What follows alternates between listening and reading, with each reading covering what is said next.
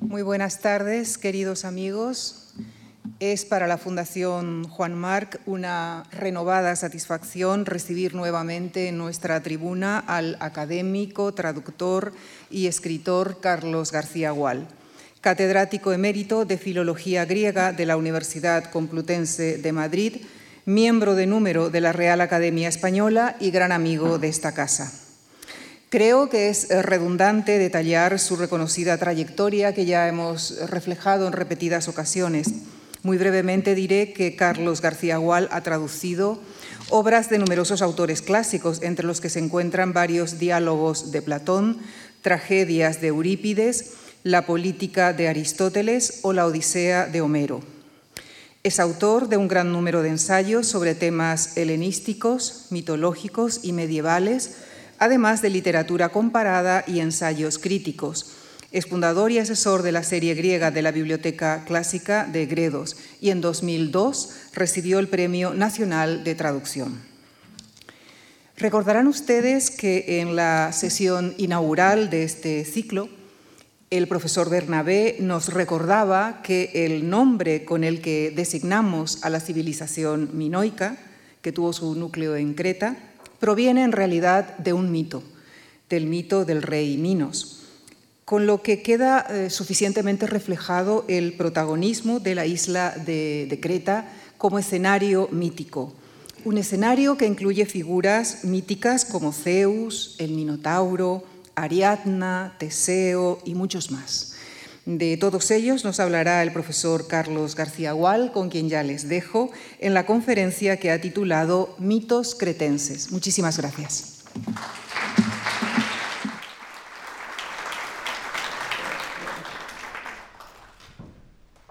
Eh, bueno, muy buenas tardes a todos, a todas. Eh, muchas gracias, Lucía, por esta amable presentación.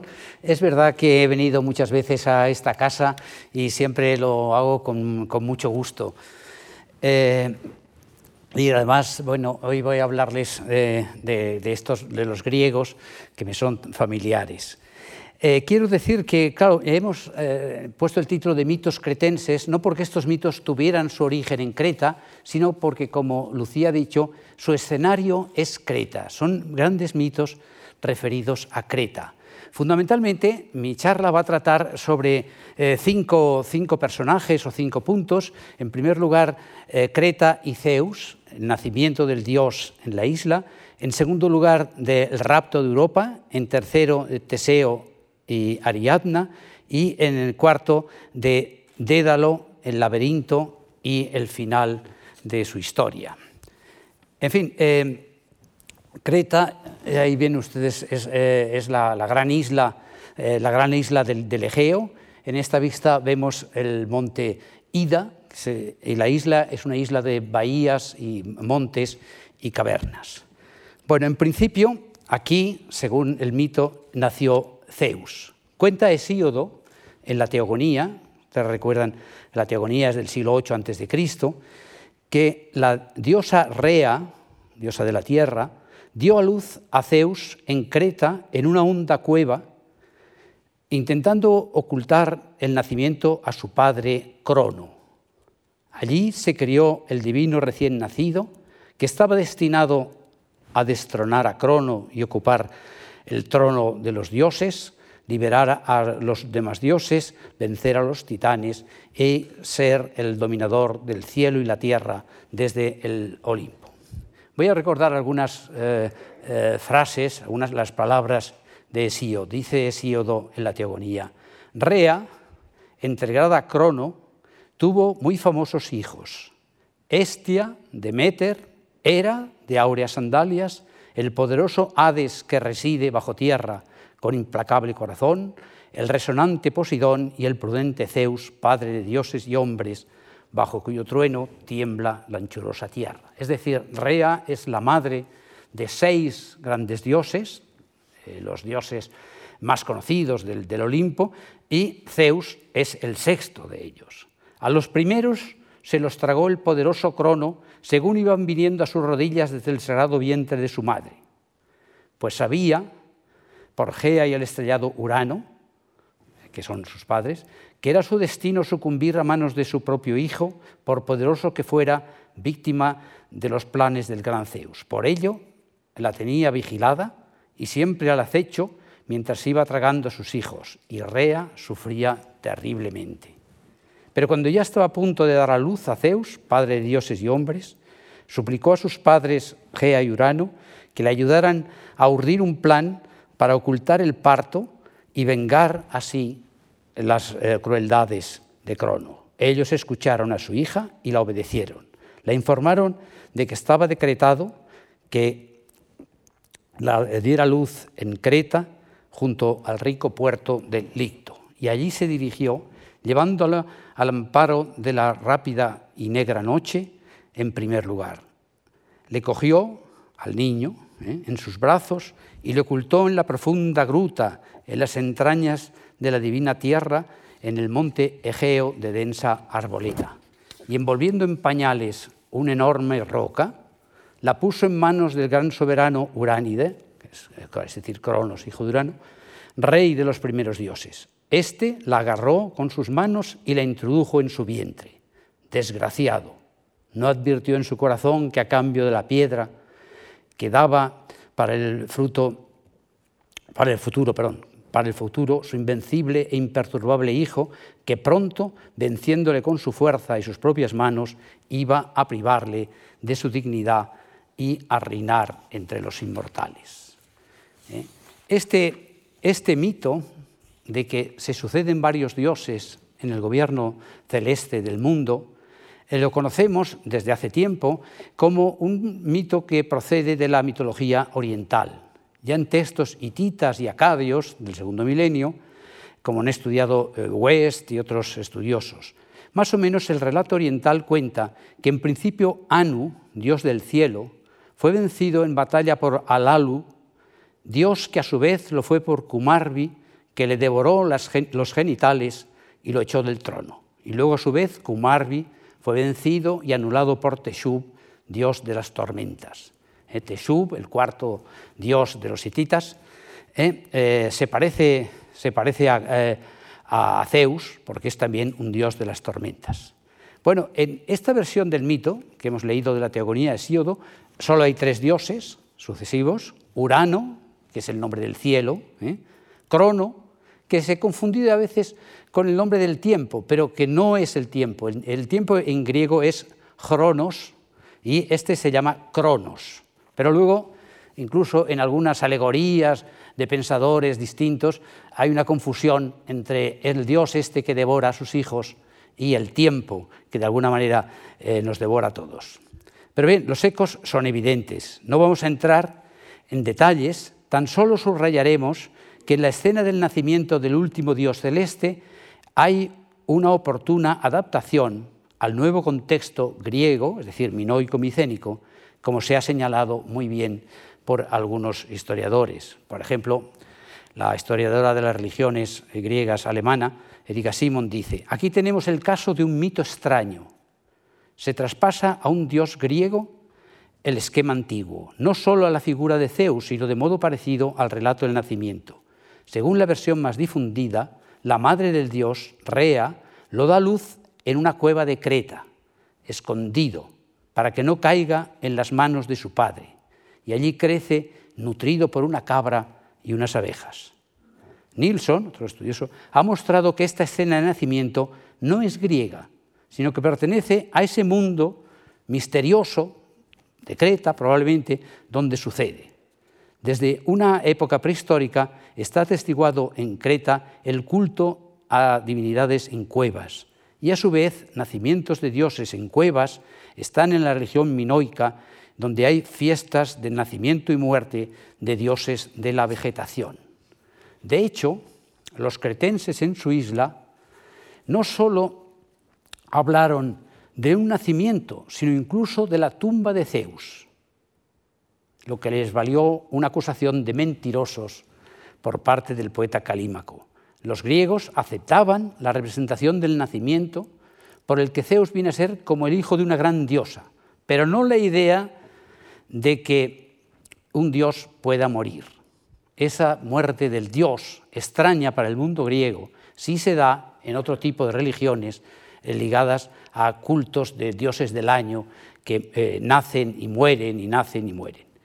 Con respecto a la cueva donde la diosa Rea dio a luz a su hijo, según Hesíodo cerca de la ciudad de Licto, hay varias posibilidades. Los arqueólogos han estudiado algunas, por ejemplo, en Creta hay una tumba de Sigro, otra en Arcalohori, otra en Faneromeni, que han sido exploradas por arqueólogos modernos, como Marinatos, y además hay otra cueva no muy bien definida junto al, monte Ida, ese alto monte que es el que se ve ahí en la, diapositiva.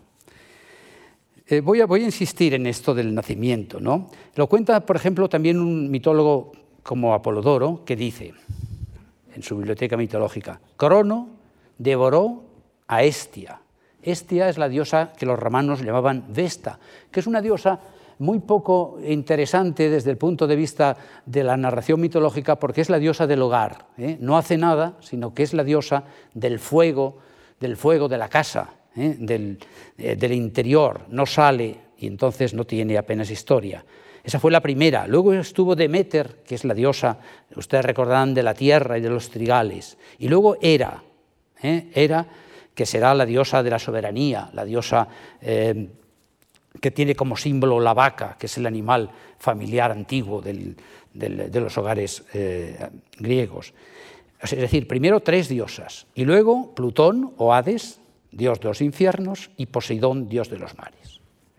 Encolerizada con lo que ya había sucedido, es decir, que Cronos se tragaba, se tragaba a los hijos apenas nacían, Rea, cuando estaba encinta de Zeus, se dirige a Creta y lo da a luz en la cueva de Dicte. Lo confía luego para que lo críen a los curetes y a las ninfas Atrastea e Ida. Los curetes son unas figuras extrañas de guerreros que hacían mucho ruido en sus bailes, seguramente batiendo eh, batiendo los escudos y las armas, y gracias a ellos pues, se ocultaba el llanto del niño.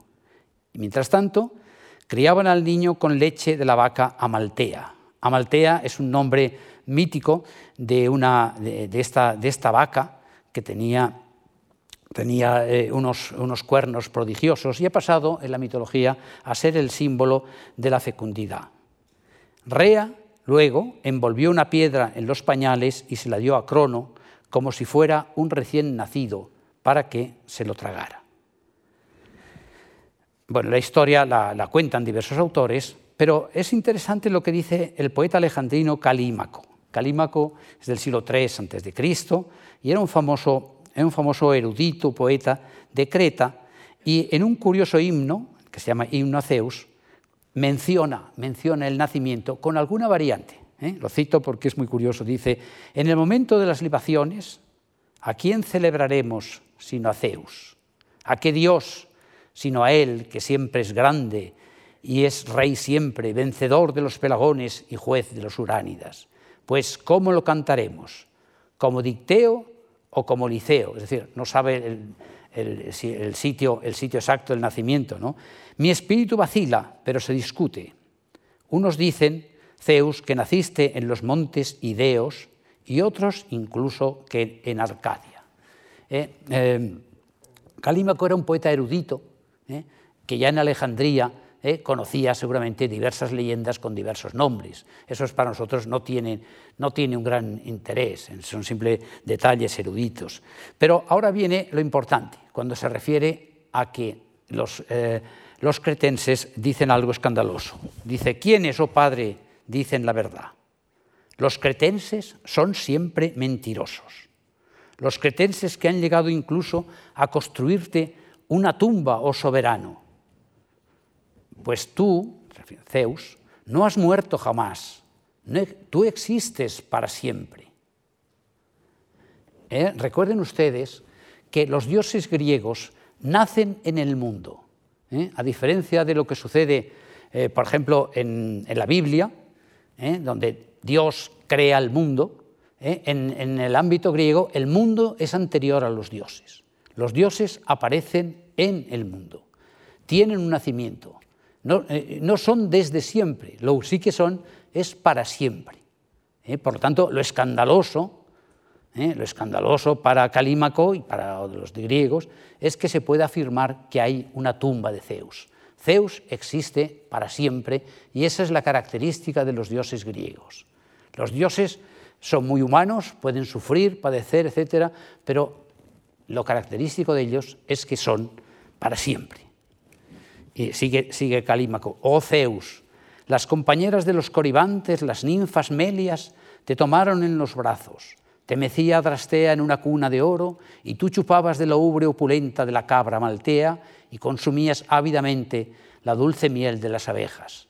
Alrededor bailaron fogosos los curetes su danza guerrera, golpeando sus armas, para que a los oídos de Crono llegara el estrépito del escudo y no tus gemidos.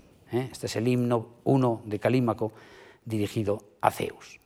Esta es la primera, la primera imagen. ¿eh? Zeus nace en esta gran isla del, Mediterráneo ¿eh? y nace en, una cueva, cosa, digamos, extraña si consideramos que Zeus es, con sus transformaciones, es el dios indoeuropeo de los cielos. La raíz de Zeus indica la luz, es la misma raíz de dies, el día. Y sin embargo, eh, los griegos adoptaron, eh, adoptaron este, eh, viejo, este viejo mito de que había nacido en una cueva, de que su padre se tragaba, se tragaba su padre Cronos se tragaba a sus vástagos, hasta que el propio Zeus derribó a su padre y a, fuerza de golpe le hizo vomitar la piedra que se había tragado y a todos los hermanos. Ahí hay un cruce ¿eh? hay un cruce entre la mitología indoeuropea del gran dios de las tormentas y esta, esta, esta imagen del dios de la cueva, del dios que nace en una cueva, ¿eh? Eh, que está en relación con, este, con este mito etita y acadio de la sucesión de los dioses. Esta es nuestra, primera, nuestra primera imagen, nuestro primer punto. Pasemos al, al segundo gran tema, es el rapto de Europa. El rapto de Europa era un tema muy conocido por los poetas épicos y ya estaba en obras de Síodo, según nuestras fuentes.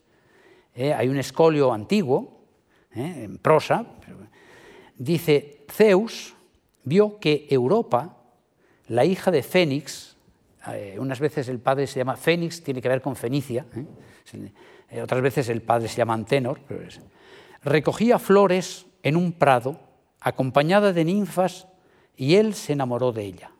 Bajó del Olimpo, se transformó en toro y a modo de aliento echó de su boca una flor de azafrán. Este, este detalle tan pintoresco está solo, está solo aquí. ¿eh? De este modo sedujo a Europa y la subió por los aires, la transportó a Creta y se unió con ella. Luego la hizo cohabitar con Asterión, el rey de los cretenses, es decir, eh, Zeus tuvo con ella tres hijos, pero luego se la pasó, le pasó a la señora a Asterión, y eh, antes, en cinta, había dado ya luz a Minos, Sarpedón y Radamantis. ¿eh? Esos son los tres, los tres hijos de, Zeus y de Europa. A veces cambia el nombre, el nombre de Sarpedón. Minos y Radamantis están siempre Sarpedón es un personaje conocido por la Ilíada de Homero, ¿eh? donde muere, ¿eh? donde muere en, la batalla, ¿eh? y el propio Zeus llora por él. Pero otras veces en vez de Sarpedón aparece un, nombre que se llama Éaco, Éaco probablemente en relación con la palabra Ea, tierra, pero en todo caso tres hijos. Y un papiro de Oxirrinco nos da más detalles del rapto el rapto de Europa. Entre ellos, que el viaje no fue por los aires, sino sobre las aguas del mar. Y esta es la imagen clásica del, mismo. ¿eh? Eh, vean ustedes que en el anterior decía que sedujo Europa y la subió por los aires. Pero esto, que es probablemente el del relato más antiguo, eh, se ve luego desplazada por la imagen del toro que rapta a la princesa fenicia y se la lleva por encima de las aguas. Ya estaba en textos antiguos, ¿eh? cito uno, dice, eh, el toro cruzó el agua salobre, eh, llevando, a, llevando a la joven domeñada por los ardides de Zeus. Luego con ella se unió en amor el padre de los dioses y como regalo le dio un collar de oro que hizo Hefesto, ilustre artesano. La hija del admirable Fénix, Europa de finos tobillos, la doncella de hermosa cabellera para el superpoderoso Cronos, le dio a luz tres hijos, señores de muchos hombres, al rey Minos, al justo Radamantis y al divino Sarpedón, irreprochable y violento. ¿eh? Esto está en un papiro de Osirrinco. Pero me gustaría detenerme un poco en esta imagen, ¿eh? Em, Europa y el toro. ¿no? Aquí, eh, ahora les, les relataré la escena más despacio, pero este sería el momento inicial. Ella se sube al, toro, esto es una ánfora de figuras negras, es decir, probablemente del, del siglo V antes, antes, de Cristo, y ya ven ustedes que eh, eh, eh, está rodeada, de, plantas de vid, generalmente, indicando un poco el, ambiente festivo. Pero no es la imagen, esta es una imagen antigua, Europa sobre el toro, pero esta sería la clásica. Esto ya es un vaso de estos de colores de Lucania o algo así, del siglo IV antes de Cristo, y esta es la imagen, el toro blanco, como veremos en las, en la mayoría de descripciones, y la joven que se sube, eh, que se sube al, toro eh, y, traspasa el mar. El mar no se ve aquí, pero se ven estas figuras que son, si ustedes se fijan, como tritones, eh, tritones y probablemente sirenas, que es la indicación del mar. Esta, esta imagen de la diosa y el toro ha tenido un éxito enorme en la iconografía. Es probablemente de las, de las imágenes que más han perdurado a través de los tiempos. Es curioso, por ejemplo, que todavía eh, cuando, cuando existían dragmas, la imagen de, la dragma de dos euros era esta imagen de, de la Europa sobre el toro. Pero voy a leerles una descripción, una descripción poética, que está en, un, un, poeta alejandrino, Mosco, del segundo, siglo II antes de Cristo, en un, en un idilio. Es un idilio eh, bastante, eh, son cuatro o cinco páginas, yo solo leo un trozo, eh, del rapto de Europa. y que este, este texto fue muy influyente en el Renacimiento, para las, para, las, pinturas, que luego veremos algunas. Bueno, voy a poner alguna más. Esta, esta pintura, que esta me parece que es de Tiziano, mm, sí, esta pintura que es de Tiziano, o esta otra, que es de un, eh, pintor holandés, Erasmus Quellinus. Eh, como digo, este es, un idilio de Moscú, se titula Europa. El nombre de Europa quiere decir algo así como la de, la de mirada ancha, ¿eh? de, de Eury y Ops, la de mirada ancha. Y les leo un trozo. describe, describe, mucho la escena, están las jóvenes en, un prado recogiendo flores y entonces se aparece este toro blanco ¿eh? surgido del mar. ¿eh? Es una escena de, rapto, como por ejemplo hay también un rapto parecido en el caso de, de Perséfone raptada por el dios Hades, también cuando está cogiendo flores y se aparece el dios y, se la lleva. Y les leo un trozo. Bueno, ella, eh, ella Europa, dijo a sus compañeras, las muchachas de largos bucles, venid, queridas compañeras, amigas de mi edad, vamos a divertirnos montando en este toro tan benigno y manso es su aspecto. Así dijo, y se sentó en su lomo, sonriente. Iban las otras a hacerlas, pero el toro se levantó al punto, llevándosela a quien quería, llevándosela la que quería, y raudo entró en el mar. Ella llamaba a sus compañeras y les tendía sus manos, pero éstas no podían alcanzarla. Ganó el toro la orilla y siguió corriendo cual delfín sobre las olas anchurosas. A su paso el mar se serenaba. Los grandes peces retozaban ante los pies de Zeus, de las profundidades vino alegre el delfín a brincar sobre las olas. Las nereidas surgieron de las salobres aguas y desfilaban montonadas en los lomos de las grandes fieras. Allanando las olas iba sobre el agua, eh, el dios retumbante que sacude la tierra, eh, los acompañaba Poseidón, eh, guiando a su hermano por la senda marina. Y en torno suyo se agrupaban los tritones, sonoros trompeteros del mar, tocando en sus conchas largas la música de boda. Europa, sentada sobre la espalda taurina de Zeus, agarraba con su mano el largo cuerno del toro y alzaba con la otra los purpúreos pliegues de su vestido para que no los mojaran las infinitas aguas del canoso mar. Cuando estaba ya lejos de su tierra natal y no se divisaba la costa, sino solo el aire y la mar ilimitada, alzó la voz con estas palabras. ¿A dónde me llevas, toro portentoso? ¿Quién eres? Para los barcos veloces tiene la mar fácil vía, pero los toros temen la senda de las aguas. Es que tal vez eres un dios. Y de esta forma le habló el cornudo toro. Ánimo, muchacha, no temas las ondas marinas. El propio Zeus soy, aunque de cerca te parezca un toro, porque yo puedo tomar el aspecto que desee. Tu amor me ha impulsado a recorrer tanto mar en forma de toro. Ahora va a recibirte Creta, que me crió también a mí, y allí serán tus bodas. De mí darás a luz ilustres hijos, todos los cuales habrán de llevar cetro entre los hombres. En fin, es muy curioso, es muy curiosa esta, esta imagen, que me he entretenido en eso, porque ha tenido enormes ecos en la literatura y en la pintura. Por ejemplo, como ecos eh, muy, muy notables es eh, que está al principio de dos novelas griegas. ¿eh? Dos novelas griegas, una novela que es del siglo II después de Cristo, la de Aquil Estacio, Leucipa y Clitofonte, empieza cuando un viajero llega hasta una pintura, hasta una pintura que es la pintura esta, de el toro y Europa, y eso es como el preludio de de la, novela erótica. ¿eh? El amor ha podido incluso eh, eh, hacer que un dios se transformara en un animal. Bueno, eso a Dios, a Zeus, le es fácil, ¿no? otras veces se transforma, si ustedes recordarán, en un cisne, en un águila, o, en otro, o, en, una joven. Aquí se ha transformado en un toro. Y luego está también al principio de las Dionisíacas de Nonno de Panópolis, que es nada menos que del siglo V después de Cristo, es decir, mil años después de esta pintura, y ambos textos atestiguan la enorme popularidad de este tema a lo largo de los siglos. También está en numerosísimas pinturas, tanto en la cerámica antigua como en la europea, renacentista y barroca.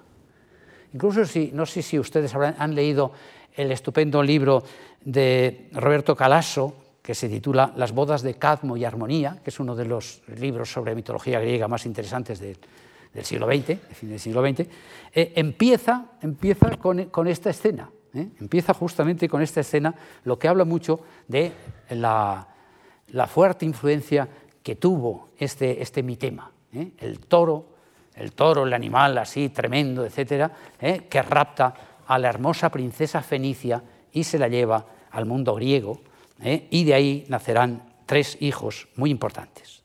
De ellos, el primero es Minos. Minos se impuso sobre sus hermanos y quedó como único rey de Creta. Allí desposó luego a Pasífae, hija de Helios. Pasífae es un nombre muy bonito, significa la que brilla para todos. ¿eh? Eh, Faos y Pasi es el dativo de todos. Eh, desposó a Pasífae, hija de Helios, el dios del sol, y la pareja tuvo varios hijos. ¿eh? Catreo, Deucalión, Androgeo y Glauco, y dos hijas, que son las más famosas, Ariadna y Fedra. Minos adquirió gran fama como legislador y fundador de un imperio marítimo. Extendió su hegemonía naval sobre la mayoría de las islas del Egeo en una talasocracia, es decir, un dominio un gran imperio marítimo, que historiadores griegos, eh, como Heródoto y Tucídides, recordarían, y algunos compararon a la Atenas en la mejor época de Pericles. El nombre de Minos ha servido para designar a una espléndida civilización, la civilización minoica. En fin, eh, después de morir los tres hijos, Zeus los colocará muy bien como jueces de las almas en el mundo de los muertos en el más allá. Luego, aquí está la cabeza de toro y aquí están los tres, ¿eh? Radamantis, Minos y en este, este Eaco, Eaco es, una introducción posterior, el nombre más antiguo es el dios Sarpedón. ¿eh? Como ven ustedes, Radamantis, que tiene realmente un nombre bastante raro dentro del mundo griego, eh, tiene un atuendo peculiar, mientras que Minos ocupa el centro y es el más importante de los hermanos, es el gran rey. Pero la fama mítica de Minotauros, más que a su brillante reinado, que fue muy importante y hablaré algo de ello luego, está asociado a la historia del Minotauro, el Minotauro, el monstruoso hijo nacido de la bella Pasífae y de un hermoso toro, otro toro, acaso surgido del mar. Porque Minos le había prometido al dios Poseidón que sacrificaría en su honor un espléndido animal, un toro, un toro que en algunas leyendas el dios Poseidón hace salir del mar como regalo. Pero luego Minos, al ver la gran belleza del animal, decide engañar al dios y sacrifica en su lugar otro de sus eh, toros del rebaño. Pero el dios grande Poseidón se enfureció y en venganza hizo que Pasífae, ¿eh? la bella esposa de Minos, se enamorara del animal, el toro, y deseara unirse a él sexualmente. Para este plan, la apasionada reina pidió la ayuda de Dédalo, personaje del que luego hablaremos más, el genial artesano que había llegado a Creta huyendo de Atenas y estaba a su servicio. Así que este Dédalo, muy ingenioso, ¿eh? gran constructor, gran constructor de, figuras, eh, le, eh, le, construyó una vaca de madera, construyó una vaca de madera, que recubrió luego con pieles de vaca auténtica, y en su interior se deslizó la ardiente enamorada. A consecuencia de esta relación, de esta relación con el toro, el toro creyó, se equivocó, creyó que era una, una vaca de verdad, eh, Pasífae daría a luz un extraño ser con cabeza y cola de toro y cuerpo de hombre, al que llamaremos el Minotauro, el toro de Minos, y también, según otros mitógrafos, también se llama Asterión, Asterión por el nombre del segundo esposo de Pasífae. A petición del rey, Dédalo construyó además un vasto laberinto, un palacio enrevesado para que fuera refugio y prisión de la bestia tenebrosa. Eh, por otra parte, uno de los hijos de Minos, Androgeo, viajó a Ática y tuvo allí eh, algunas aventuras, pero fue asesinado en el Ática, es decir, ya en la tierra griega, y Minos exigió en compensación al rey de Atenas, Egeo, que enviara como tributo cada nueve años, o cada siete, un grupo de siete muchachos y siete muchachas a Creta, probablemente para alimentar al Minotauro. ¿eh? Ese es un rasgo feroz del Minotauro, este de que devorara, ¿eh? devorara a estos jovencitos, vinieran donde vinieran. Atenas trató de resistirse, pero tuvo que ceder, y el mismo Minos pasó a recoger el grupo de jóvenes para embarcarlos hacia Creta. En ese grupo, sin embargo, iba el hijo de, el hijo de Egeo, el príncipe Teseo, el héroe que iba a triunfar en la aventura desafiando el poder cretense y lograría escapar del monstruo gracias a la ayuda de la princesa Ariadna. El peligro era doble. Primero, acabar con el monstruo y luego dar con la única salida del intrincado y tenebroso laberinto. ¿eh? Aquí tienen la, la figura del, Minotauro, ¿eh? también una, vamos a amigos, es decir, tiene, eh, bueno, aquí mm, no se ve mucho que sea un toro, más bien parece otro animal, pero es, es, un, es un, toro con cabeza y cola de toro y cuerpo, cuerpo humano. Aquí está el, el laberinto. El laberinto tenemos muchas, muchas figuras del laberinto. Esto es de una moneda, esto es de otra moneda. Ven ustedes que pone Kno, es Knossos, es el laberinto de Knossos. Laberinto, la palabra es una palabra pregriega, laberinzos, que tal vez quiera significar el palacio del hacha, que en griego se llama labris. ¿eh? Y aquí está, aquí está en, una, en una imagen, una imagen que es eh, de, fines del siglo XIX, el, toro, el minotauro, observando el laberinto. Luego les comentaré un poco esta, esta imagen. esta imagen está compuesto sobre otro cuadro anterior, que no he traído, de, de Jan Watts, en que se ve al, al, pobre Asterión o, Minotauro eh, asomado y triste, melancólico. Esta es una recomposición posterior que, lo han puesto observando el laberinto y más allá el mar.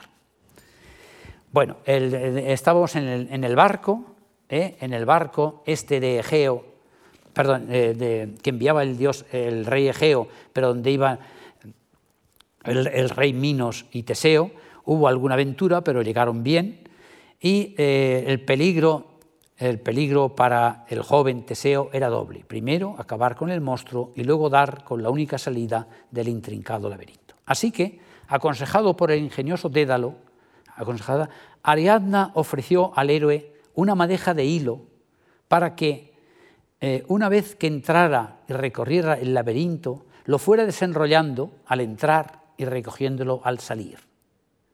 En el corazón del reducto el audaz Teseo se enfrentó con el espantoso Cornúpeta y acabó con él.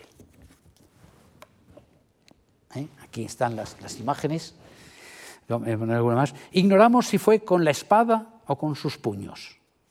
No sabemos si acaso el angustiado Asterión aguardaba resignado a su fatídico matador, como imaginaba Borges en su cuento. Hay un cuento de Borges, un cuento breve, que se llama eh, Asterión, en que eh, Borges eh, eh, presenta al Minotauro triste, angustioso, aburrido en su, en su, tremendo, en su tremendo laberinto y esperando a alguien que le saque de allí.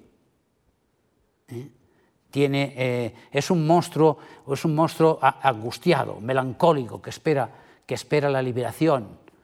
y al final ¿eh? oye pasos y tal, y ahí se corta un poco la narración, y al final hay un comentario de Teseo, le, dice a Ariadna, pues sabes Ariadna, no se defendió como si estuviera esperando. Una curiosa imagen, algo de eso tiene la figura esta de, ese, minotauro triste, ¿eh? triste, encerrado en su laberinto, que va a enfrentarse al, al héroe ateniense. Bueno, ignoramos si lo mató con su espada o con sus puños. No sabemos si acaso el angustiado Asterión aguardaba resignado. El caso es que, como resume Carl Kerengi, Teseo hirió de muerte al Minotauro. Una antigua pintura nos muestra el resultado del duelo con el monstruo de cabeza de toro. El héroe aferra con unas manos, una mano a su oponente, mientras sostiene una espada en la otra, y el ser medio animal maneja una piedra. También se contaba que Teseo no llevaba ningún arma, sino que luchó a puñetazos, eh, más que a puñetazos sería lucha libre, que era más, famoso entre los griegos, y lo estranguló con sus manos. Pero con frecuencia lleva también una clava o un palo. De tal manera, apareció luego victorioso a la puerta de este edificio del inframundo, arrastrando tras de, tras de sí al hombre toro muerto. Los jóvenes atenienses, estos que habían ido ahí para ser sacrificados, lo reciben con alegría y uno de ellos le besa la mano salvadora. ¿Eh? Aquí, esta, esta imagen, esta, esta, imagen que es, es, de aquí, yo creo que es de un, de un, plato del Museo Arqueológico. ¿Ve? Aquí ven ustedes a, a Teseo, ¿eh? el héroe, lleva, este sí, lleva en la mano la espada y arrastra, ¿eh? arrastra el, Minotauro. ¿no? Es curioso el decorado, en cambio, vean un decorado de, de templo clásico, y aquí está al lado la, la diosa protectora de los héroes, Atenea. ¿eh? Esta es una versión ya, digamos, de plena época clásica, el pleno siglo V. ¿eh? Eh, Teseo se convirtió en el gran héroe de Atenas. Teseo es un poco el, fundador de la gran Atenas y héroe de muchas otras aventuras. Es el héroe ático contrapuesto al héroe dórico que es, que es Heracles. Bueno, el héroe salió victorioso y escapó a toda prisa de Creta en su barco. Llevaba consigo a Ariadna y a los jóvenes atenienses liberados. De camino hacia Atenas, la nave se detuvo en una isla, que tal vez fuera isla de Naxos o tal vez una pequeña isla Día, llamada Día, Y allí, sorprendentemente, Teseo dejó abandonada a Ariadna dormida en la playa. ¿Eh? Digamos, entre los antiguos hay a veces hay varias explicaciones para esto, eh, eh, para este sorprendente abandono. Cuando la joven se despertó, se fumaba a lo lejos, se esfumaba la vela del barco del héroe fugitivo en el amplio horizonte marino. También hay algún cuadro de estos que se ve Ariadna despertando, sorprendida, su, su héroe ha escapado. Hay varias explicaciones. Puede ser que la diosa Atenea le aconsejara. ¿O acaso fuera el dios Hermes, o quizá el joven Dioniso, que estaba interesado en la fuga del presuroso amante? Con todo, Ariadna, aparte del susto, parece que no tuvo muy larga pena, pues apareció espontáneo a su lado el divino y jovial Dioniso en radiante epifanía y luego la hizo su esposa y feliz compañera de largos viajes y estupendas juergas. ¿Eh? Aquí está, ven ustedes, abandona, ¿eh? Teseo abandona Ariadna. ¿Eh? arriba está la diosa Atenea, como que es la que le ha inspirado a Teseo la fuga. y luego está este ángel, que es un Eros, el ángel del amor. Aquí otro, otro, este es también eh, un mitema muy conocido. ¿no? Aquí ya Ariadna, eh, ven ustedes Ariadna es más, blanca, según la convención esta, eh, eh, junto al dios Dioniso. Dioniso lleva al lado del tirso, la corona, incluso una copa festiva, y abajo hay acompañantes, digamos, de la juerga dionisíaca. Y aquí, otro, aquí ya está, ya está el, estupendo, estupendo cuadro de Tiziano del encuentro de Dioniso y Ariadna. Esta de aquí del manto azul es Ariadna y el otro es el dios Dioniso que viene acompañado, ¿eh? que viene acompañado por las vacantes y los faunos. ¿Eh? escena estupenda. ¿eh? Tiziano se sirvió mucho, como ustedes saben, de la, de la mitología antigua y le encantaban estos, estos escenarios, estos escenarios tan, brillantes, tan, con tanta luz. Eh, el relato de Teseo sigue, sobre Teseo, eh, eh, hay un episodio a continuación que es que Teseo, de camino hacia Atenas, olvidó cambiar la vela negra que llevaba el barco por una blanca, como había prometido a su padre. Si vencía al monstruo, cambiaría la vela de luto por una vela blanca y con este lío de Ariadna se le olvidó. En fin, al divisar la ominosa vela negra del navío, el rey Egeo se suicidó lanzándose de cabeza al mar desde Atenas, eh, desde algún precipicio, ¿no? el, mar que lleva desde entonces su nombre, y el pesaroso pero triunfante Teseo entró como rey en la ciudad y tuvo un brillante futuro. Más tarde, sorprendentemente, Teseo se casará con Fedra, que era hermana de Ariadna ¿eh? y eh, tuvo otras historias. Mientras tanto, eh, Minos queda como rey en, Creta y tuvo un, largo, un, largo, reinado. Minos es muy apreciado en la literatura griega antigua, en la literatura arcaica, como un rey que dio, dio leyes a su pueblo, que ordenó, que ordenó la isla, eh, que tuvo un gran poder sobre los mares. Eh, pero en la literatura ática, en la literatura eh, de, los, de, los, atenienses, sobre todo en la época clásica, fue cobrando un tinte mucho más sombrío. dice Plutarco, que cuando habla de Teseo, Minos, en efecto, no ha cesado nunca de ser censurado e injuriado en los teatros de Atenas. Los poetas trágicos, desde la escena, lo han representado como un tipo cruel y violento. Es curioso que hubo muchas comedias y tragedias sobre estos mitos de Creta, pero se nos han perdido prácticamente todas.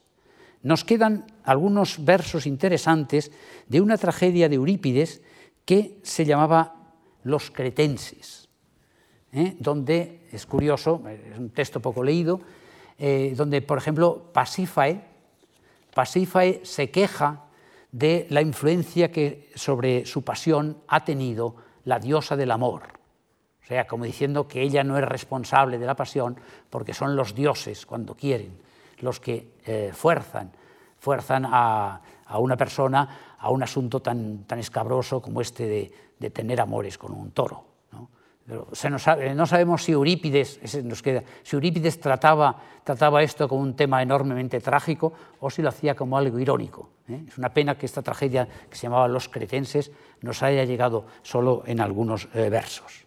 ¿Eh? Pero la mala fama que tiene Minos en la literatura ateniense está también atestiguada por un pseudo diálogo platónico que se llama Minos, es un pequeño, pequeño diálogo atribuido a Platón, ¿eh? donde se habla, se habla de, esta, de, esta, leyenda y se cuenta, se cuenta esta, eh, la historia de Minos y su mala fama. Em, bueno, podemos eh, comentar o resumir el, episodio de Ariadna y Teseo como un motivo mítico o un mitologema que tiene otros paralelos en tramas heroicas. Por ejemplo, la historia de Medea y Jasón o la de Estila y Minos. Se trata del tema de la princesa enamorada del bello héroe extranjero que traiciona a su padre y causa la muerte de su hermano. ¿Eh? Este es, este es un, motivo mítico que tiene unos ejemplos muy conocidos. Yo recordaré eh, solamente alguno más. ¿no? Eh, hay uno muy famoso que es el de Medea y Jasón, el argonauta, que cuenta muy bien Apolonio de Rodas, que por otra parte tendrá un final triste muchos años después en la conocida tragedia de Eurípides. ¿Eh? Medea, ¿te acuerdan ustedes? Hija del rey Etes, ayudó a Jasón a llevarse el vellocino de oro de la Cólquide, lo mismo que Ariadna ayudó a, a Teseo, y luego se fugó con él a Grecia. Y luego, tras algunos años de aventuras, mató a sus dos hijos para vengarse de su esposo infiel. Esto se cuenta en la famosa tragedia de Eurípides. ¿eh? Como ustedes siempre es, la princesa se enamora del bello héroe extranjero, ¿eh? se escapa con él, pero luego, en algunos casos, acaba, eh, acaba abandonada, en otro caso, como aquí, tiene que se venga matando a sus hijos, y hay una leyenda menos conocida en que sale el rey Minos, la leyenda de Estilo y Minos, la cuento un poco más despacio, Minos asediaba la ciudad de Mégara, cuando fue a Lática, para vengar la muerte de su hijo. Pero no podía tomarla porque el rey, Niso, tenía en su cabeza un mechón de pelo rojo, o un, a lo mejor un pelo rojo, que lo hacía invulnerable. Pero Escila se enamoró de Minos y le arrancó a su padre el cabello mágico mientras dormía. Bueno, Esquilo dice que el cretense le había sobornado con collares de oro. Luego Minos, cuando eh, tomó la ciudad, ¿eh? se horrorizó tanto por el crimen que ató a Escila a la popa de su nave y la arrastró por el mar hasta ahogarla y ordenó arrojar su cadáver frente al cabo de Escila, en la Argólide. ¿eh? Ahí hay una roca, una roca que recuerda a Escila, sale la Odisea. Como se advierte, de las tres princesas, solo Ariadna sale relativamente bien parada, gracias a Dioniso, mientras que eh, Teseo luego tuvo algunos problemas con su segunda mujer, Fedra. Pero dejemos ya a los reyes y vengamos a una figura que no quisiera olvidar, que es importante, que es eh, la figura de Dédalo. ¿eh?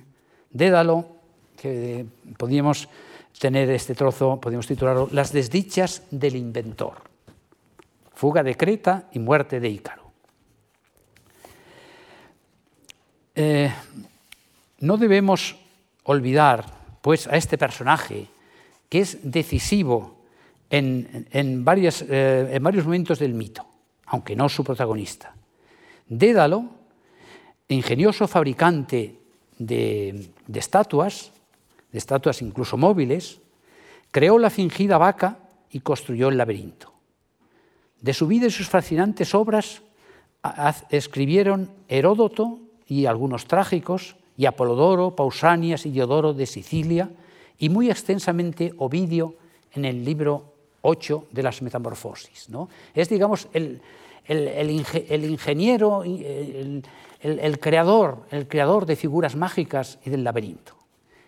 Eh, de él trata Diodoro en, su biblioteca histórica y comienza diciendo que era ateniense, de ilustre familia, y aventajaba notablemente a los demás humanos por, por su ingenio, y se dedicó con pasión al arte de la arquitectura, la construcción de estatuas y el trabajo de la piedra. Fue inventor de múltiples ingenios de gran arte y realizó obras de gran admiración. En la ejecución de estatuas superó tanto a los demás hombres que las generaciones posteriores forjaron de él el mito de que sus estatuas parecían modelos vivos, miraban y andaban y por las proporciones del cuerpo parecían seres humanos. ¿eh? Es decir, creó los primeros robots del mundo antiguo.